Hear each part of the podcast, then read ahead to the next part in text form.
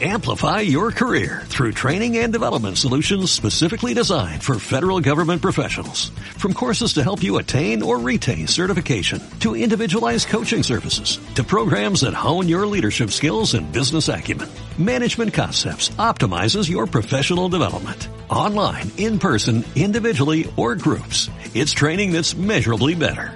Learn more at managementconcepts.com. That's managementconcepts.com.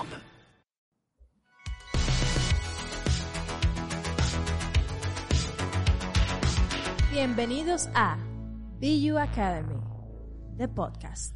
Podcast número 48. Estamos en el día de hoy con Mr. Pichón. Pichón, ¿cómo te sientes en el día? Te agarré ahí bebiendo café casi. Yo estoy bien. Yo iba casi a posponer la pregunta porque vi que tú iba a beber el cafecito. Tranquilo, yo voy a seguir con mi café. Yo estoy muy bien. Muchísimas gracias por preguntar, señores. Esperando que estén eh, cómodos y tranquilos. Y tenemos un tema súper interesante que incluso se han hecho preguntas dentro de la comunidad para poder nutrirles eh, de la mejor forma posible. Hicimos un levantamiento a ver cuál era, a ver cuál era el dolor de, de la comunidad con respecto a este tema y el tema es el siguiente, mejorando tu presencia digital a través de la fotografía móvil. Yo te voy a decir cuál es el primer punto antes de que tú empieces, porque aquí el experto en este tema es Pichón, pero todos pasamos por ese proceso doloroso de no hacer las cosas bien. Ahora vamos a ver cómo hacerlas bien con, con los tips que Pichón va a dar en este podcast, pero yo te voy a dar el primero. Limpiar la cámara del celular. Por favor. O sea, ¿tú, tú sabes todo el trabajo que pasa un teléfono. Oye, yo me estoy comiendo una empanada. Se me ocurre tirar una foto, saco el celular, lleno la, la, el, el, cristal de la cámara de grasa y tiro la foto así y sale todo empañada. Ese sería como el primer punto antes de empezar Eh, con todo. De hecho, ese es el primer punto, la verdad. Eh, señores, piensen en todo el trabajo que pasa a su teléfono. No importa si usted no lo tiene en el bolsillo, no lo tira en la cartera, en la mochila, en el bolsillo del pantalón, lo tira en el carro. O sea, el teléfono va por ahí acumulando polvo en, en todas partes o ensuciándose. Y la verdad es que el, a veces decimos, de que, no es que las fotos no me están quedando tan nítidas, has limpiado el lente de tu celular. Exactamente, lo primero. Y tú ves que tienen un celular de alta gama y las fotos no quedan tan, tan chévere y muy regularmente se debe a eso, a que están tomando la foto con el cristal de, de la cámara sucio. Sí, sí, sí. A mí sí. me ha pasado muchísimo. Yo, de hecho, una vez eh, empecé a grabar un, un video tutorial para YouTube. Yo pongo el celular en el trípode, pero como, como la pantalla del, del celular está de espalda hacia mí, lo que está de frente es la cámara como tal. Claro. Yo grabé con la cámara de atrás, no con la, no con la de selfie. Entonces, cuando yo terminé el video fue que me di cuenta La que, estaba todo empañada. Eso pasa cada rato. Y yo tengo gente que, no, que profe, mire, que lo que pasa es que las fotos no me quedan tan bien. Pasa dos cosas. O toman las fotos. Hay gente que tal vez porque pasa mucho tiempo dentro de Instagram, Sí. toma la foto a veces desde la aplicación de Stories. ¿Tú recomiendas eso? No, para nada. Pero lo que pasa es que hay veces que tal vez pasan mucho tiempo en Instagram, les es más rápido o no saben que su teléfono, muchos teléfonos tienen atajos para abrir la cámara. Por ejemplo, en muchos Androids, si tú le das dos veces al botón de bloquear, la cámara se abre. Ok. Y en los iPhone, eh, si el teléfono está bloqueado, en la esquina inferior tú puedes como darle y se abre la cámara. Pero hay gente que no conoce esos eh, atajos. Y entonces, como pasa mucho tiempo en Instagram, y en Instagram nada más es como ir al feed y darle para el lado, pues a veces toman la foto desde ahí, pero eh, no es, tú no estás utilizando la herramienta nativa. ¿Tú sientes que las aplicaciones de alguna manera para poder subir el contenido le bajan la calidad? Sí. a- En- ok. En, en el caso de Instagram, tenemos que entender, señores, que cuánto contenido se sube a Instagram diario. Un montón. un montón de contenido. Entonces, ¿qué, qué tratan todas las plataformas? De optimizar la cantidad de recursos que, que el usuario usa para que no haya como cuellos de botella en, en subir el contenido. Entonces, ya sea que tú tomes la foto, si tú la tomas desde Instagram, por ejemplo, que hay mucha gente que hace eso y dice, no, yo la tomo y después yo la salvo y, y después decido cuándo la publico, va a estar en menor calidad. Va a estar en menor calidad porque la plataforma lo que está buscando es optimizar los recursos, en este caso la foto, para que se suba más rápido, para que consuma menos data, para que si alguien está navegando dentro de la plataforma, imagínate tú un fotógrafo profesional que a veces usan estas cámaras que tiran una foto que las fotos pesan, no sé, 50 megas. Y que todos esos fotógrafos digan, yo los voy a subir a Instagram. Sí. Y Instagram la deje tal cual en la misma calidad. Te va a gastar el plan de data de una vez. Sí. O sea, no, no hay más de ahí. Entonces, si tú la tomas desde, desde los stories, ya va a estar en menor calidad. Y aún tú la tomes desde la cámara de tu teléfono, lo que hace es que trata de mantener como la mejor calidad visible, pero siempre le baja. Ok. Siempre le baja. Ok. Entonces, como primer punto, limpiar la cámara. Segundo punto, Usa eh, la, la aplicación nativa. la aplicación nativa, no tomar fotografías a través de las redes, como Instagram o WhatsApp, por ejemplo, para subir al estado de WhatsApp, etcétera. Usen, úsenlo directo, úsenlo directo. Busquen cuál, dense un googlazo, señores, o búsquenlo en YouTube. Eh, atajo para abrir la cámara y ponga el modelo de su celular. Probablemente su celular ya tiene una forma de hacer que el abrir la cámara sea más fácil, porque hay gente que esconde el botón o que, ay, es que yo tengo que ir a buscarlo porque está aquí en el área del menú. Hay atajos. Claro. Y eso ayuda que también, si hay un momento que tú no quieres que se pierda, porque yo sé también que hay un tema de a veces eh, lo que está pasando en el momento, tal vez algo Sí. espontáneo. Yo tengo un gato, por ejemplo, tengo una gata. Y imagínate tú que dices, ay, la gata está haciendo algo chulo, déjame yo desbloquear el teléfono, buscar dónde está el iconito de la aplicación, tal vez ya la gata se fue. Que si claro, tú te se sabes- perdió el momento. Se perdió el momento, que si tú te sabes el atajo, pues no pierdes ese momento. Está buenísimo. Pichón, ¿qué tú piensas del flash en una composición para una fotografía para las redes? ¿Es bueno usarlo o no? Mira qué pasa con el flash. Eh, y aquí porque estamos hablando específicamente de fotografía con el celular. Sí. El, yo me atrevería, si, si tuviese que dar un porcentaje, el 70% del trabajo de la fotografía es un buen manejo de la luz. Pero la gente cree que buen manejo de la luz es que haya luz. O mucho más luz. O mucho más Claro. luz, exacto. Sí. Eso, eso no es un buen manejo de la luz. La luz tiene características. La luz tiene dirección, tiene intensidad y tiene temperatura, que es cuando la luz está más roja o más azul. Entonces, ¿qué pasa con el flash como recurso? Eh, si nosotros vemos un fotógrafo trabajando con flash, nos vamos a dar cuenta, uno, que si tiene un solo flash, no está apuntando directamente a la persona. Normal-. Normalmente el flash es una luz que se, se aprovecha, que rebota, la luz rebota.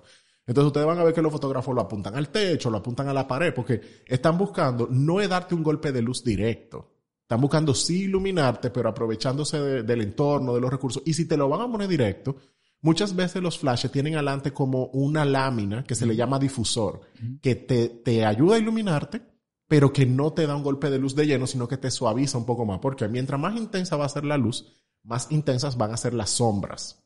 Ok. Entonces, eh, en el caso de la fotografía móvil, el problema es que los en, en la cámara profesional las- los flashes tienen un cuello. En los celulares eso no pasa. La- la- el flash está directamente Sí, aquí tú no puedes moverlo o ponerlo en otra dirección. Tú no puedes moverlo, ponerlo en otra dirección. Entonces, yo sugeriría, si usted tiene que usarlo, por lo menos aléjese un poquito de- del subject, del, a quien usted le está tomando la foto, de manera que usted le dé espacio a la luz, a que por lo menos se, se expanda, que no sea un golpe de luz directo. Pero manejo de, ilum- de iluminación va más allá de prender o apagar el flash.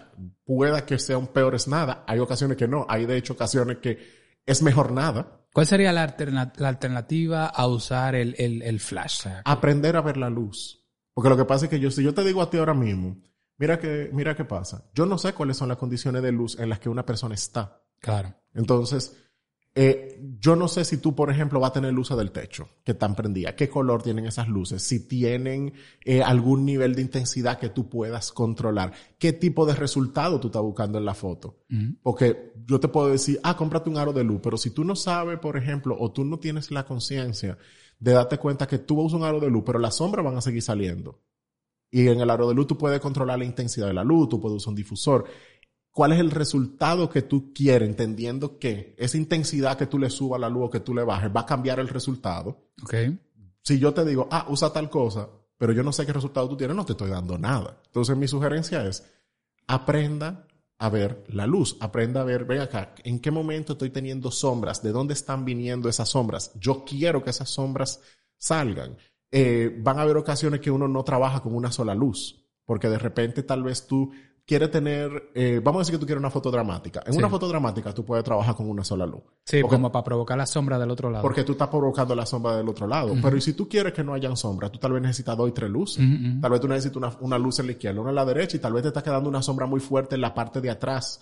Y tú usas una luz para matar esa sombra. Entonces, hay un tema de cuál es el resultado que tú quieres obtener, entendiendo la luz como una herramienta que tú estás utilizando a tu favor. Si yo, por ejemplo, trabajo eh, en horario laboral, una jornada normal, eh, pero también tengo a modo de extra mi emprendimiento, ¿verdad? Por ejemplo, vamos a, decir, vamos a decir que yo me dedico al craft.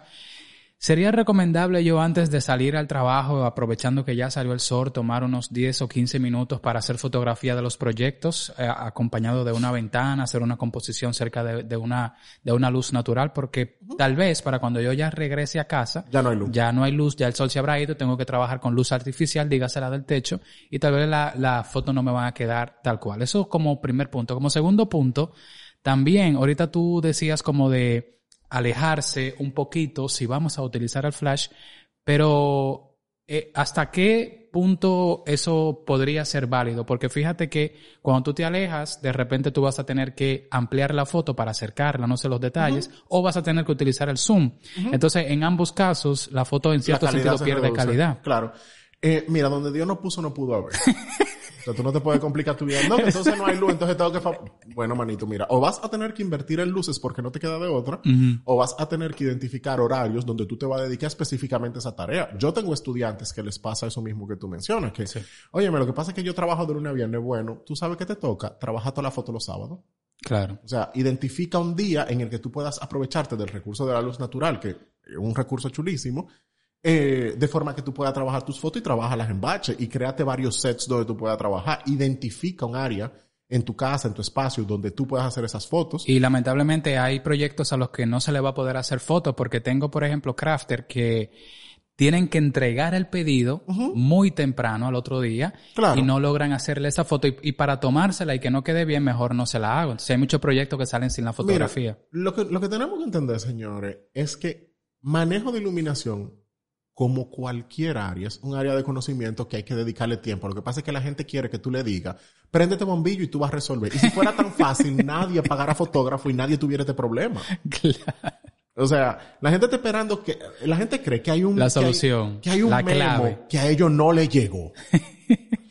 ¿Cuál es el secreto? ¿Cuál es el truco? Que hay gente que sabe manejarlo y hay gente que no sabe manejarlo. No hay ningún secreto, que es un área que tú puedes desarrollar. Es una habilidad que tú puedes cultivar pero si tú estás esperando que sea algo tan sencillo como prender una luz, salte de ahí porque eso no es así. Vamos a ver qué tipo de trucos nosotros podemos aprovechar con el celular eh, para sacar el mayor provecho de este. Como por ejemplo, eh, voy a iniciar con uno que es utilizar las cuadrículas, ¿verdad? Las rejillas para crear simetría en la composición. A, partir de ahí, ¿qué otro tipo de trucos nosotros podríamos utilizar? Déjame ver, porque hubo una pregunta que no te respondí ah, atrás, que se me quedó, que fue la de ¿Qué pasa si yo soy una persona que... Yo sugiero, mencioné lo de, sacar un día. Sí, em, aprenda, aprenda esas tres cosas que mencioné del tema de la iluminación, de cómo es la intensidad de las luces que yo tengo, cuál es la dirección de donde viene. Tú mencionaste la luz del techo. Hay veces que la gente no se da cuenta que la luz del techo puede estarle beneficiando o puede estarle haciendo un daño, porque la dirección si viene desde el techo, viene de arriba, pero, ah, sí, tengo iluminación desde arriba, pero ¿hacia dónde me está proyectando eso las sombras? Van a haber casos que tal vez tú vas a tener que apagar todas las luces y poner luces de frente o luces frontales, y tal vez tú no vas a necesitar una sola luz, tal vez vas a necesitar varias. Hay quienes utilizan las famosas cajas de luz. Las cajas de luz vienen, son unas cajas que tienen luces por todas partes, eh, vienen en distintos tamaños, dependiendo del tipo de producto que usted venga, pues usted la puede utilizar. Hay gente que arma sets dentro de esas cajas de luz. Eh, a mí me pasa con las cajas de luz particularmente, que tienden a tener como un efecto muy, eh, son como muy buenas para tú mantener como un estándar en las fotos y tú vas a hacer, por ejemplo, fotografía para página web. Sí. Pero para, para fines de redes sociales, eh, a veces ese tipo de fotos que están como en sets etéreos, no es que no estén, no es que no sean buenas, no es que no funcionen, es que eh, está muy poco humanizada. Y entonces en redes, eh, dependiendo del tipo de producto que tú vendas, el que haya algún tipo de presencia humana le aporta a la foto, ayuda a que, a que haya como una mayor relación entre el usuario y el producto, ya sea porque el usuario se ve reflejado, se ve proyectado. Eh, yo no veo mal las cajas de luz, yo lo que no sugeriría es que fuese el tipo de foto exclusiva de, de dentro de redes sociales, porque se nos olvida también que la palabra redes sociales es una palabra compuesta. Estamos tratando de ser sociales en un espacio que son las redes. Entonces, cuando tú tienes todas estas fotos, que lo que se siente más modo catálogo, tú, tú realmente, después viene la queja, que siempre viene. No, lo que pasa es que la gente no me interactúa y la gente no me habla, pero tú, no, tú lo que estás es solamente dando publicidad y manteniendo este tipo de contenido de forma exclusiva. Y la verdad es que tiene que haber un balance entre el tipo de interacción, contenido que tú generas y la publicidad que tú pones dentro, porque, claro, tú quieres vivir de este negocio, de este proyecto, pero tienes que tener un balance. Claro, claro. Sobre entonces, ahora sí entrando al tema de, la De los tips con, con los celulares. De los, mira, eh, lo que tú mencionaste ahorita, primero eh, voy a aclarar algo. No importa, señora, si usted tiene un iPhone, si usted tiene un Android, si usted tiene lo que sea que usted tenga. La famosa pregunta, ¿qué celular compro? ¿Qué celular compro? Exacto. El, el key aquí, hay que, hay que entender si eh, un celular puede determinar características técnicas. Características técnicas es cómo absorbe los colores, la definición de la imagen, todo esto. Pero usted puede tener un, un, celular que tenga, que atrape los colores muy bien, que haga muy buena definición y eso no quiere decir que la foto va a ser buena.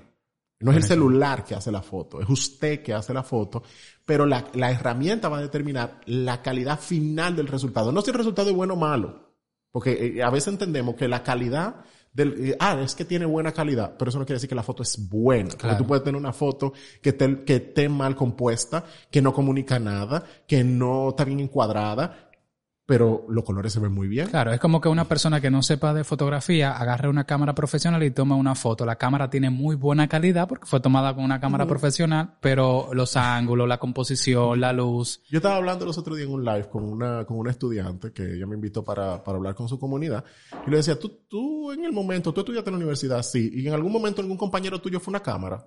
Porque la gente habla de la cámara profesional como que la cámara se gradúan. La cámara no se gradúa, la cámara no estudian. El profesional es el que está atrás de la cámara. El resultado final que da la cámara va a depender de quién lo está usando. Y siempre pongo el ejemplo de los ilustradores. Usted está en una calle caminando, una persona con un cuaderno haciendo unos dibujos chulísimos, hiperrealistas. Y usted, wow, loco, qué bien, tú dibujas.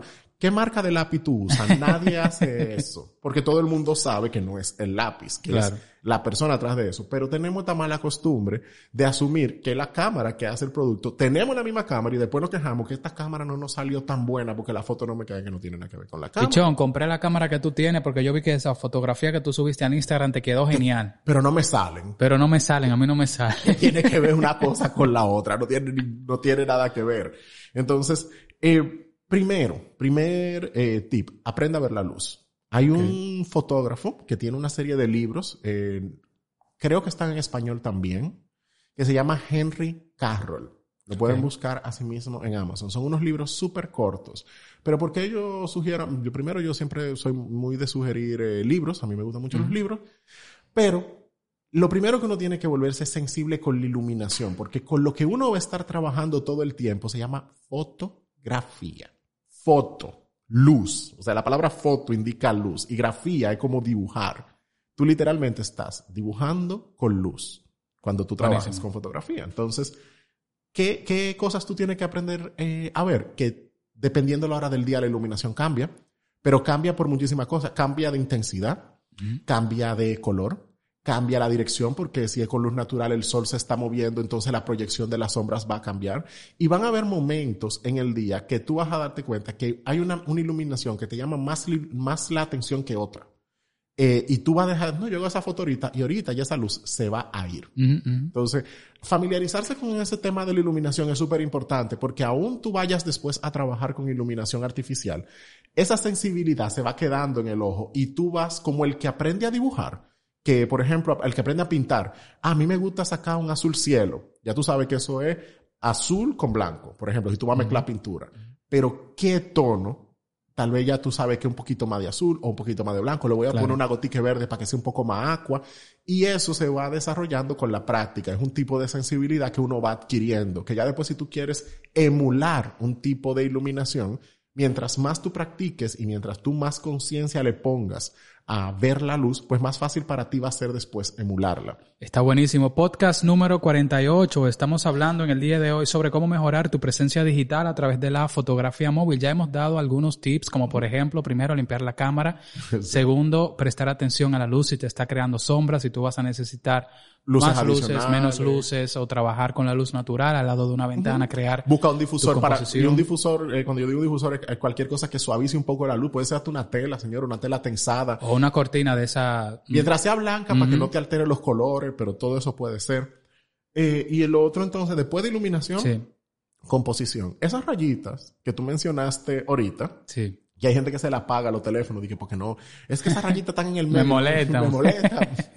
esas rayitas sirven para uno componer. ¿Qué es componer? Eh, porque uno a veces habla de composición y la gente se va como muy en una. Componer es determinar, yo decido, yo tomo la decisión de qué sale y qué no sale en una foto. Eh, cuando ustedes van a tomar una foto, una cosa es los ojos. Los ojos es una visión periférica. Uno, aún yo te estoy viendo a ti, frente a mí, yo puedo captar todo lo que está en mi alrededor, pero en el celular no, en el celular tú tienes una pantalla, es un rectángulo, tú, ese rectángulo es tu área de trabajo, es como el que va a dibujar que tiene un cuaderno, tú no te puedes salir de esta raya porque no hay más papel.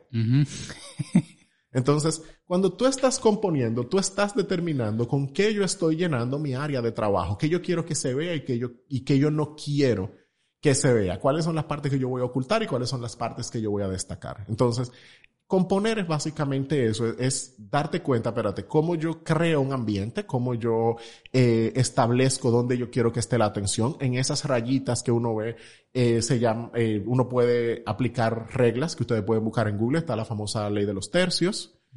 Hay otra ley que es la ley de la mirada. O sea, hay varias reglas de composición que dependiendo de lo que uno quiera lograr o el objetivo en la foto que uno, que uno tenga, pues uno puede utilizar eh, este tipo de recursos. Está buenísimo. Ahí aprovechando que estás hablando de la composición, también he visto en, en las redes que toman una foto, ¿verdad?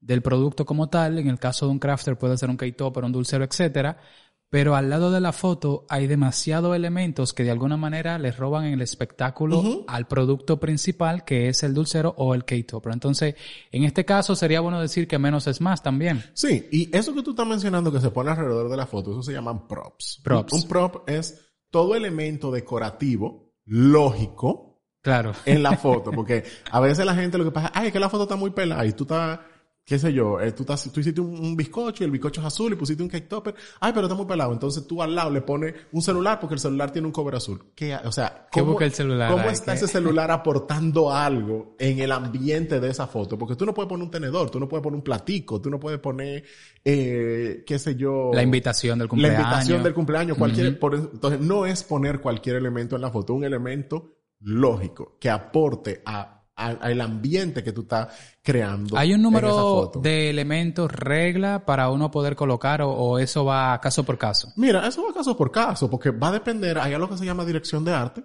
que pueda que tú, vamos a decirte cualquier cosa, tú tienes un helado, vamos a decir que tú haces helados y el helado es sabor menta. Tú pudieses decorar una foto, poner tres helados en el centro de la foto y llenar el resto de los elementos con 50 menta. Okay. Por ejemplo, sigue, es el mismo elemento, pero tal vez tú estás creando como una ambientación para dejar claro de qué será, de qué será el helado. Es de menta. Es, de menta. Entonces tú te estás aprovechando de todos estos props. Eh, por, por decir cualquier cosa, tú pudiese, vamos a decir que tú vendes arreglos florales, ¿verdad? Un prop pudiese ser eh, unas manos que están, que están sosteniendo eso, que la atención no teniendo, pero tal vez le da un sentido de escala.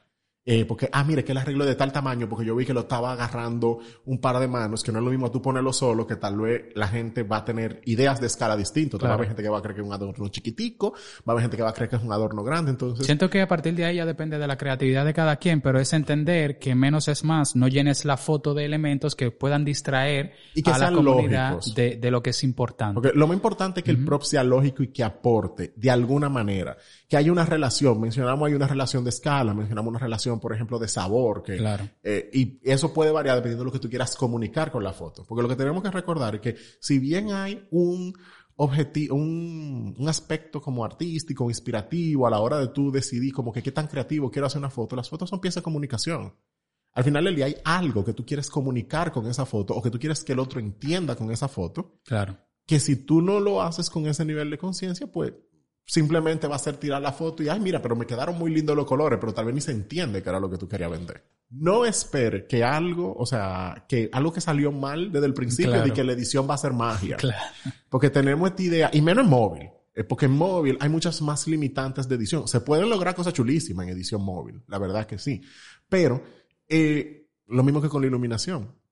Tú vas a tener que dedicar una curva de aprendizaje. Mientras más guay más y tú quieres que quede algo, o sea, eso quiere decir que tú vas a tener que dedicarle más horas o más tiempo, ya sea de práctica o de ejecución, si ya tienes las horas de práctica, para que ese resultado quede. Entonces, primero preguntarte eso, ¿cuál, es el resultado que yo estaba esperando que yo puedo potenciar?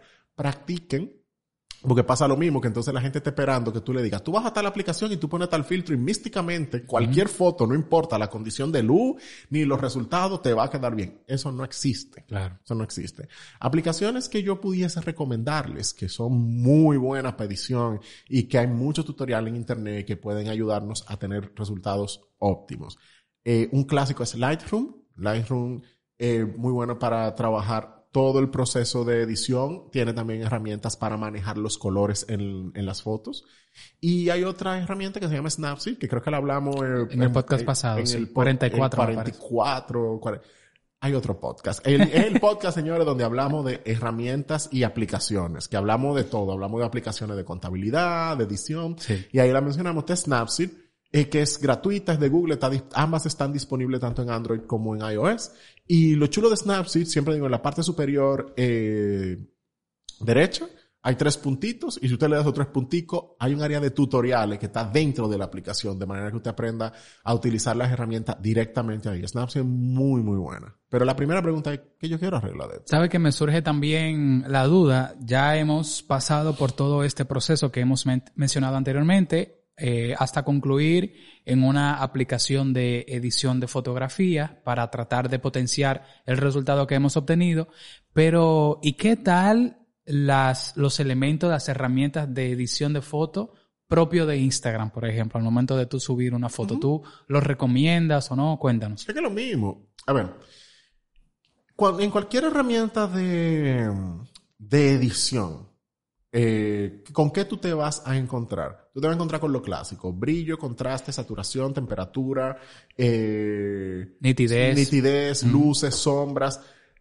¿Qué usted tiene que, que, aprender? ¿Para qué sirven esas cosas? Hay algunas que son como más evidentes, como por ejemplo brillo. ¿Para qué va a servir el brillo? Para que quede más claro, más oscura. Hay otras que para muchas personas tal vez empiecen a ser nuevas, como temperatura. Eh, temperatura, yo mencionaba al principio del episodio, que la luz puede tener colores. Vamos a imaginarnos, por ejemplo, al final de la tarde, ¿de qué color es la luz? Un poco naranja. Un poco naranja. Entonces eso quiere decir que esa temperatura es cálida.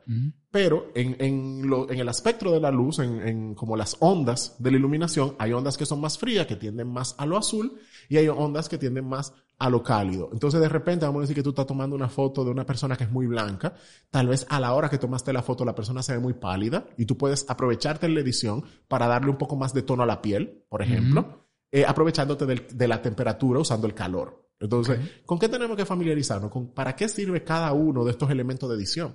Porque queremos mejor una foto, pero no queremos dedicar el tiempo a estudiar para qué sirve cada recurso. Pero eh, tenemos que empezar por ahí, señores. Hay que hacer la tarea. Hay que hacer la tarea. O sea, no, no, hay, no hay una cosa. O sea, no sé si es que la inmediatez nos está quitando eso, pero hay que dedicarle un tiempo mínimo y no creo usted que, que va ahora hacer una tesis de cómo funciona la temperatura y por lo menos entender. Hay una curva de aprendizaje, pero no creo que sea tan pronunciada. No, no es tan traumática. Y, y, necesitamos dedicarle el tiempo que se necesite porque cada quien es caso por caso. Hay personas que van a aprender más rápido, otras le va a tomar más tiempo, pero al final si nos dedicamos a los negocios y tenemos este medio de comunicación que son las redes sociales, eh, eh, en el caso de Instagram, por ejemplo, que el contacto es a través de fotografía mayormente, pues esa fotografía tiene que salir por lo menos óptima, por lo menos.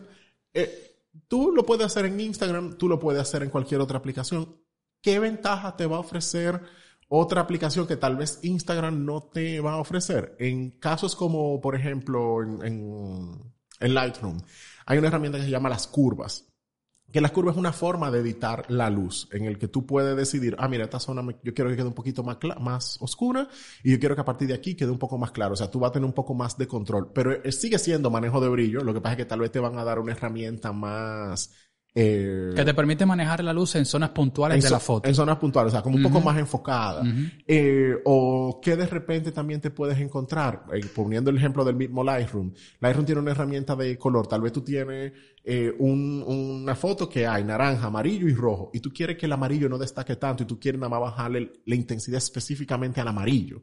Pues tú pudiese hacerlo. Entonces, hay, hay herramientas un poco más estilizadas eh, que en Instagram no va a tener, pero al final los recursos que tú vas a tener que nuevamente iluminación, contraste, sombra, brillo, todo eso va a estar en cualquier herramienta de aplicación. Entonces es lo mismo. Y va a pasar lo mismo con los filtros. ¿Los filtros qué son? Un filtro es una receta, señores.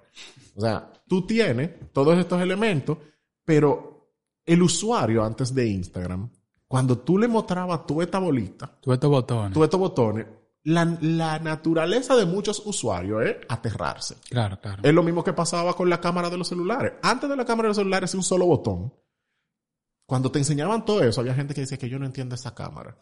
Mientras más tú le simplifiques la interfaz al usuario, el usuario va a ser más feliz. Y de ahí nacen los filtros. Y de ahí nacen los filtros. Antes tú querías que una foto te quedase como que, que se vea vintage, por ejemplo. Entonces, eso iba a tener un tanto por ciento en, de saturación en negativo, un tanto por ciento de saturación, de, ¿cómo es esta cosa? De temperatura hacia lo cálido, un tanto por ciento de brillo. Entonces, tú tenías todos estos filtros de que menos 30, menos 20, 10, 15. Que cada, si el usuario iba a tener que recordar todo eso, no iba a hacer nada. Mejor aplica el filtro y ya tiene todos esos valores predeterminados. Tú le das un botón que ahora se llama low-fi. Ok. hasta lo mercadearon. low-fi oh, oh, mira, quedó la foto. Pero eso es una receta con estos elementos simplemente pues, ya predeterminado en un botón. por eso es que los filtros tampoco arreglan nada. qué? tú puedes tener una foto que de repente te quedó muy bien iluminada, pero que tal vez los negros tú quieres que queden con más contraste. Si el filtro que tú estás aplicando tiene un porcentaje alto de brillo ya preestablecido, lo que vas a hacer es a quemar la foto y a dañarla. Claro, te está arreglando lo que tú querías que te arreglara, pero, te está, dañando, lo que ya estaba bien. Entonces, por eso es que uno tiene que aprender, ven acá, estos elementos individuales, ¿qué hacen y cómo funcionan? Porque tú puedes crear tu propio filtro. Hay aplicaciones. Te permiten guardar eh, las, las Los predeterminados y a eso tú le pones un nombre y ya es un filtro. Pero lo que tú tienes que entender es qué tú estás buscando y por eso es que hay filtros que, que pueda que arreglen algo, claro que sí pero eso va a estar muy condicionado por bajo qué condiciones de luz se tomó esta foto. Ok. Si nosotros fuéramos a darle dos tips a las personas que están eh, teniendo sus emprendimientos en sus hogares y que están aprovechando la cámara de su celular para tomar fotografías, ¿cuáles serían esos? Un poquito separados de lo que ya hemos dado. Claro. Mira, el primero es entender las limitantes del equipo. Buenísimo. Eh, y, aquí no podemos encontrar dos tipos de limitantes. Eh, la gente a veces dice, no, que yo tengo que tener el último iPhone. No, usted no tiene que tener el último iPhone. Usted puede tener un Android. Ahora, ¿qué pasa con Android? Los Android vienen en gamas. Los Android no, no hay de que a todos los Android son iguales. No lo son, porque la ventaja del, del equipo que, que puede utilizar Android, que al final es un sistema operativo, lo primero es que no todos tienen el mismo fabricante. Tú puedes tener un Android que sea Samsung, Sony, Huawei, porque lo que tienen en común es el sistema operativo. Pero también cada marca va a tener distintos teléfonos para los distintos tipos de usuarios que ellos quieren venderle. Entonces van a ver Huawei económico, de gama baja, de gama media y de gama alta. ¿Qué determina la gama? Las características del teléfono. Claro. Si tiene una buena pantalla, si tiene una buena cámara, si tiene mucha memoria, o sea, todo esto que hace que sea o una pasolita o un jipetón. Usted, usted decide ahí en qué se está montando. Entonces, no, usted no tiene que tener el último iPhone, pero usted no puede esperar que si usted tiene un teléfono de gama baja, resuelva igual que uno de gama alta. Es que tú esperas que una pasola corra igual que una jipeta. No va a pasar. Que al final, como tú comentabas anteriormente, lo importante es la persona tomando la foto, pero si, si la herramienta ya te ayuda, muchísimo mejor. Exactamente. O sea, tú puedes tener una gente que sepa lo que está haciendo en fotografía y tenga el celular más simple, más básico del mundo. Va a tener las limitantes de la cámara de ese equipo, pero a nivel de composición, del manejo de la luz y todo eso, esa persona va a resolver con ese equipo. Entonces, Entienda las limitantes del equipo que usted tiene. Si ese equipo es un recurso que usted va a utilizar mucho, que le va a traer beneficio en su negocio, invierta en un teléfono, porque eso es una herramienta de trabajo. Está buenísimo. O sea, a veces que vemos el teléfono y decimos que no, lo que pasa es que eso Tan caro tan caro, pero tú le vas a sacar dinero, tú lo vas a usar todos los días. Un recurso que te está ayudando a ti a hacer tus fotos, editar, hacer video y todo eso. Yo me atrevería a decir que comprar un buen celular para un crafter o una crafter es como comprar una buena máquina que, corta los materiales. Es que es, una mini laptop.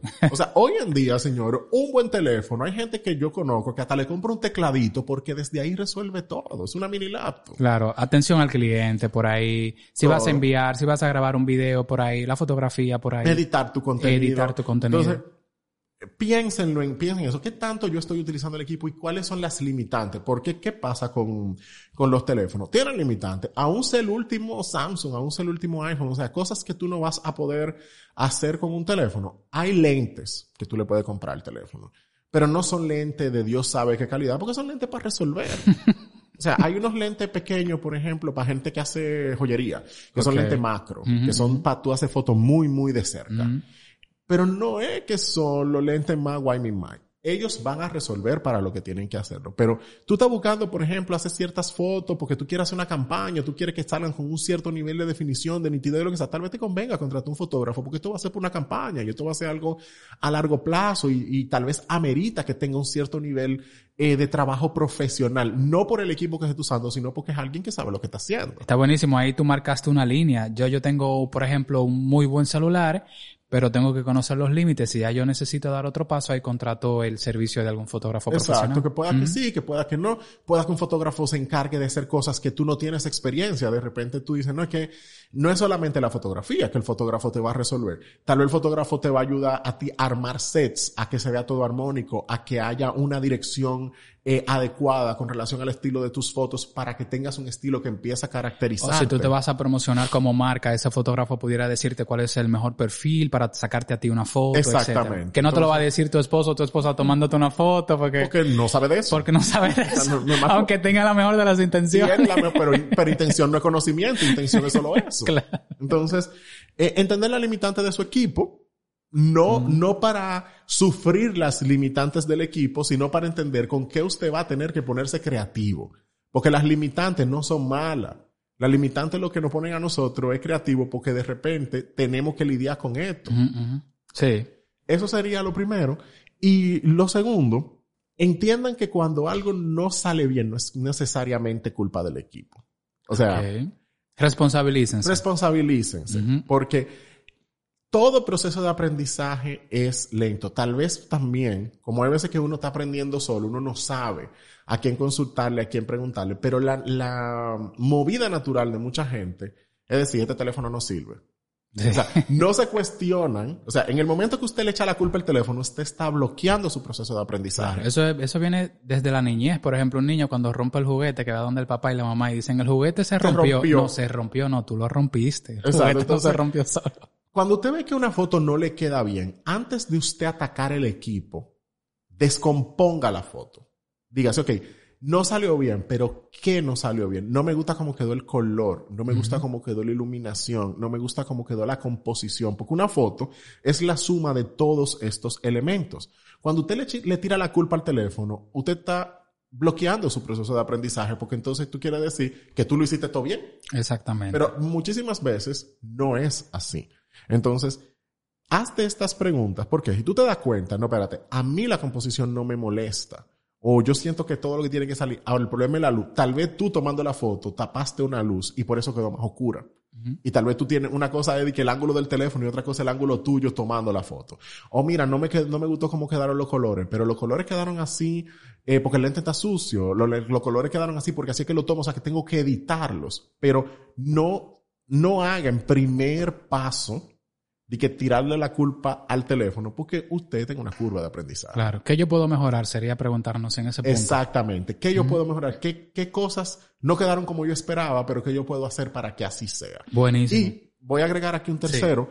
Si pueden crear un grupo de, de amigos, de, acompañamiento, de acompañamiento, de colaboradores, si en ese grupo hay alguna persona que sepa algo de fotografía, aunque sea lo básico, agréguenlo y traten de ponerse retos. Como a mí, a a mis estudiantes me gusta a veces, yo sugiero que hagan retos de cinco días. ¿Qué es un reto de cinco días? Háganse un listado, pendejísimo, de lo que sea pero que les permita entre ustedes como, como grupo, como amigos, como colegas, comparar pera con pera. Y puede ser con palabras claves. Eh, a mis estudiantes de comida, yo por ejemplo le pongo la, la palabra del lunes desayuno, la palabra del martes es rojo, la palabra del miércoles es alegría. Pero que sean palabras que todos los días tengan que hacer una sola foto, una sola. Y presentarla al grupo. Y presentarla al grupo. ¿Por qué? Eso usted primero eh, va a ver cómo el otro abarca un problema y le va a dar ideas de, oh, wow, mira, yo no pensé en ese ángulo. O yo no pensé en esos colores. O mira cómo fulano manejó ese tema. Y cuando uno tiene un grupo, uno se retroalimenta mucho más porque uno está aprendiendo del otro.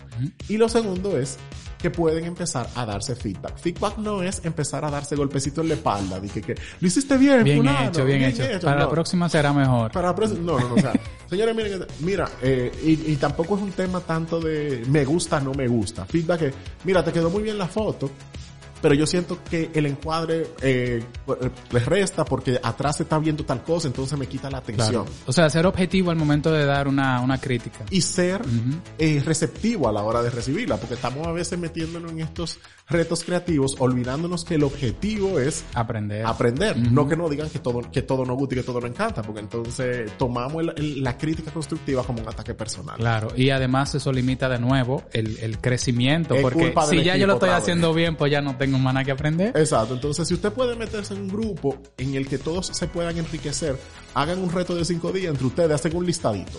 Un listadito tonto, cinco palabras, no tienen que ser muy rebuscadas, cinco palabras cualquiera, porque lo interesante de esto es ver cómo cada quien a través de la fotografía abarca esa palabra. Está buenísimo. Podcast número 48. Este servidor se llama Antonio Molina. Recuerden que pueden escucharnos por Spotify, Apple Podcast, Google Podcast o también pueden vernos a través de YouTube. Estuvimos en el día de hoy con Mr. Pichón hablando sobre cómo podemos mejorar la presencia digital a través de la fotografía móvil. Pichón, no sé si quieras decir algunas palabras antes de finalizar. No, señores, sigan, practiquen muchísimo. Si quieren más información pueden pasar por mi página web mrpichon.com. En, yo tengo un blog. O tu Instagram, O eh, el- igual.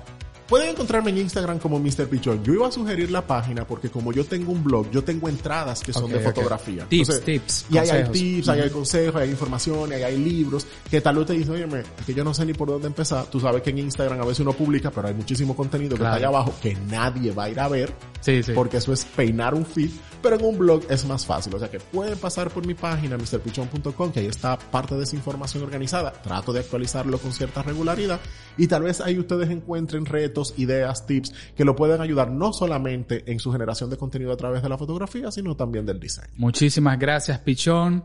Nos vemos en un próximo episodio. Bye. Amplify your career through training and development solutions specifically designed for federal government professionals. From courses to help you attain or retain certification, to individualized coaching services, to programs that hone your leadership skills and business acumen, Management Concepts optimizes your professional development. Online, in person, individually, or groups, it's training that's measurably better. Learn more at managementconcepts.com. That's managementconcepts.com.